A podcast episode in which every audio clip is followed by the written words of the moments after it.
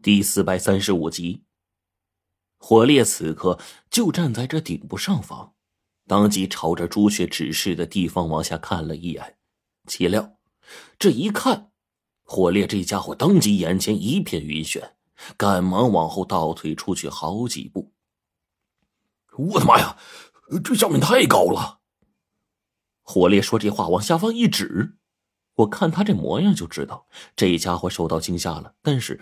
也不知道他看到了什么，于是呢，我就沿着火烈刚才那个地方呢，就往下看了一眼。这一看，也不由得我一阵惊奇，甚至连头皮都有些发麻。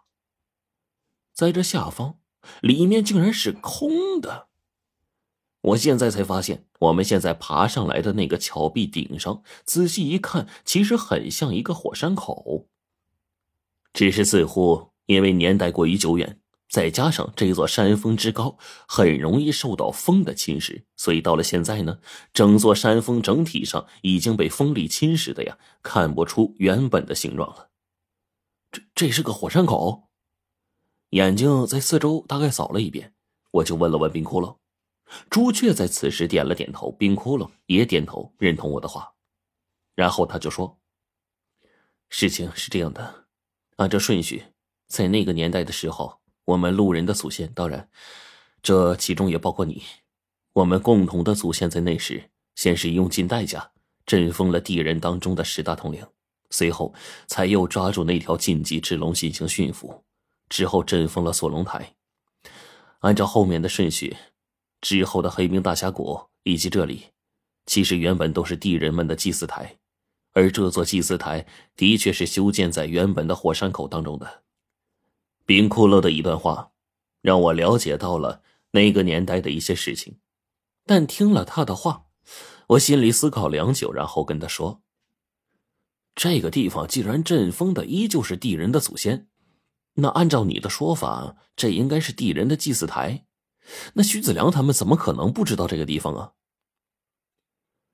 在那个年代，地人们祭祀的时候都是极其隐秘的事情。”徐子良他们知道锁龙台和黑冰大峡谷的具体阵风地，但是朱雀这边的阵风地好像十分隐秘，甚至包括我们都不能知晓，大概只有朱雀才知道。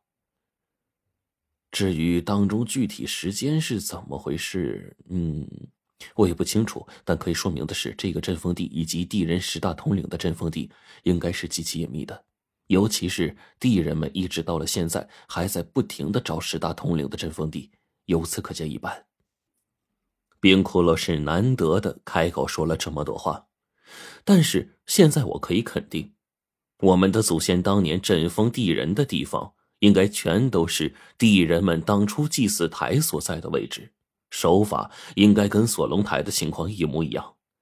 趁着这些地人们开始祭祀，毫无防备的时候。进行偷袭，将他们阵封，然后再用使葬的方式将这些东西全都阵封在当中。只是不同于别的，无论是黑冰大峡谷的玄武，亦或是我们身边的朱雀，他们的忠心已经不必怀疑了。除了锁龙台那条禁忌被用阵图困在当中，强行令其镇守地宫以外，玄武和朱雀似乎都不需要这样。此刻大概是看了一遍这下方的地方。这个山口往内一片中空，但在那当中竟然分外明亮，而且还有淡淡的火光冲天，以至于我们可以看得到这山腹内部很远的地方。但就是这山体内的火光，再加上这个地方本身放在以前就是火山口的所处之地，我一联想到这儿就明白了，这火山口山腹内的火光。哪里是什么别的玩意儿啊？那分明就是一座火山还在运动啊！只是已经是很多年没有喷发了。而我跟火烈刚刚所看到的东西不是别的，也许正是岩浆。只是从这里一直往下看，我们只能看到一点光亮。那也不是因为我们所看到的岩浆面积小，而是这下面实在太深了。毕竟岩浆是很难存在距离地表很近的位置的，即便这里是一座。已经很久没有喷发的火火山，这个这个，这个也依旧不行啊。这时候，我转身看了一眼白程程，然后叹了口气说：“程程，这火山内部可是真深了去了。我知道你有恐高症，不过姐罩着你。白程程呢，顿时朝我眨巴了一下眼睛。陈子奶奶会心一笑，然后说：“你们现在呀，站在这么高的山峰山顶往下看，自然下面景象显得渺小。再加上那岩浆散发出刺眼的亮光，给了你们一个可以参照的一个固定位置。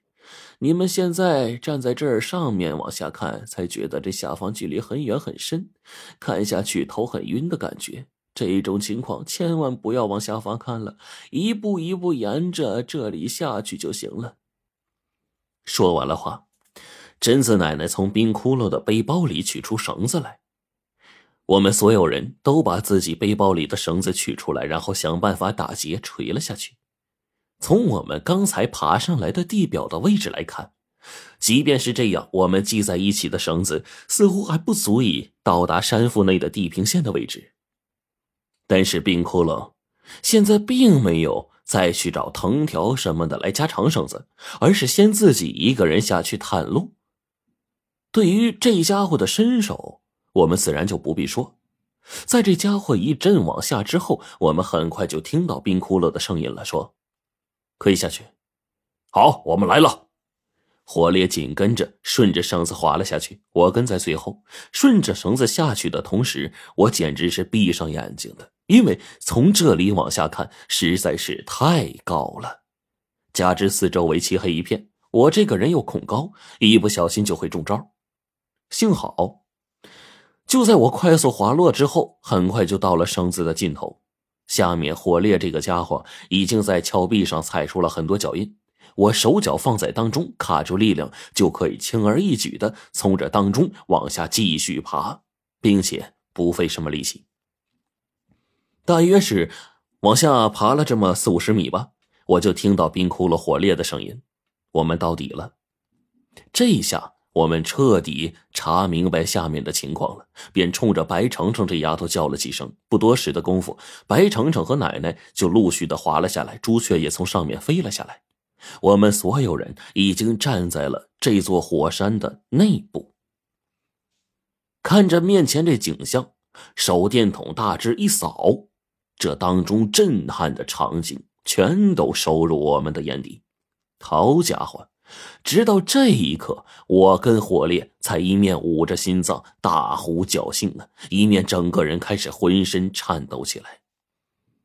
我们从这峭壁之上下来。还真是运气好，这下方地表大概是被喷发的侵蚀了，很多地方到处都是地洞，已经是被上万年的岩浆的高温所融化了。现在这下方地表啊，就跟一个巨大的蜂窝煤似的，到处都是当年被融化出来的孔洞，那真是到处都是啊！我这会儿啊，还真是冷汗都下来了。就在我刚才跳下峭壁的地方，有一个巨大的孔洞。刚才若是稍微往旁边偏移上么这么一点儿，那这会儿说不定已经从这个孔洞当中就掉下去了，直接摔死在下方了。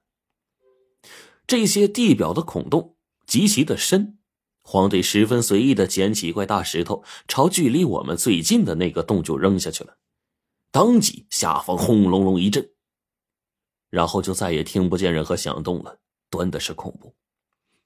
这会儿我更是郁闷了半天。当白程程和奶奶在我们的提醒下来到这满目疮痍的山腹之中时，整个人的眼中也是充满了惊奇啊！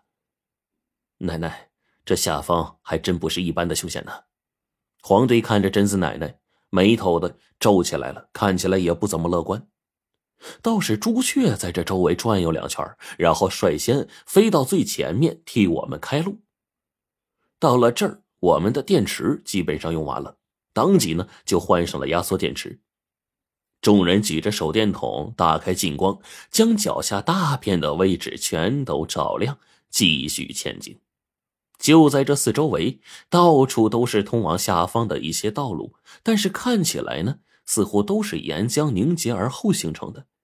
而朱雀一直在前方开路，不停的发出鸣叫，似乎在告诫我们要沿着他的路继续往前走。黄队此时走在最前面，越是往下，反倒这下面越是温暖。而随之而来的便是一股子古怪的气味，让人觉得难受至极，闻得一阵是头晕目眩。我口鼻当中全都是这种酸溜溜的空气，十分的难闻。而且伴随着我们不断的往前走，这空气中的酸味越来越浓，甚至最后还出现了一丝臭味在其中，当时让人觉得十分的恶心。我顿时就忍不住问冰窟窿说：“哎，骷髅，这怎么回事啊？这下方不会是有毒吧？”听了我的话，白程程也摇了摇头。这下方应该是没毒，我刚才用空气探测仪探测过。这里面的空气中含有的东西都是一些挥发性气体，就是火山喷发之后留下的酸性气体。只要不是长期生活在这里，就不会致命的。好家伙，我说怎么这么难闻呢？我一面抱怨，一面就跟随黄队爷往前方走。在朱雀的带领之下，我们一直是沿着往前走，偶尔道路上会出现一个下坡，顺着不停的往前走，大约是十多分钟之后。两边峭壁上的图腾，就引起了我们的注意。然而，这岩石上所刻画的东西，早已经被那些酸性气体给破坏掉了。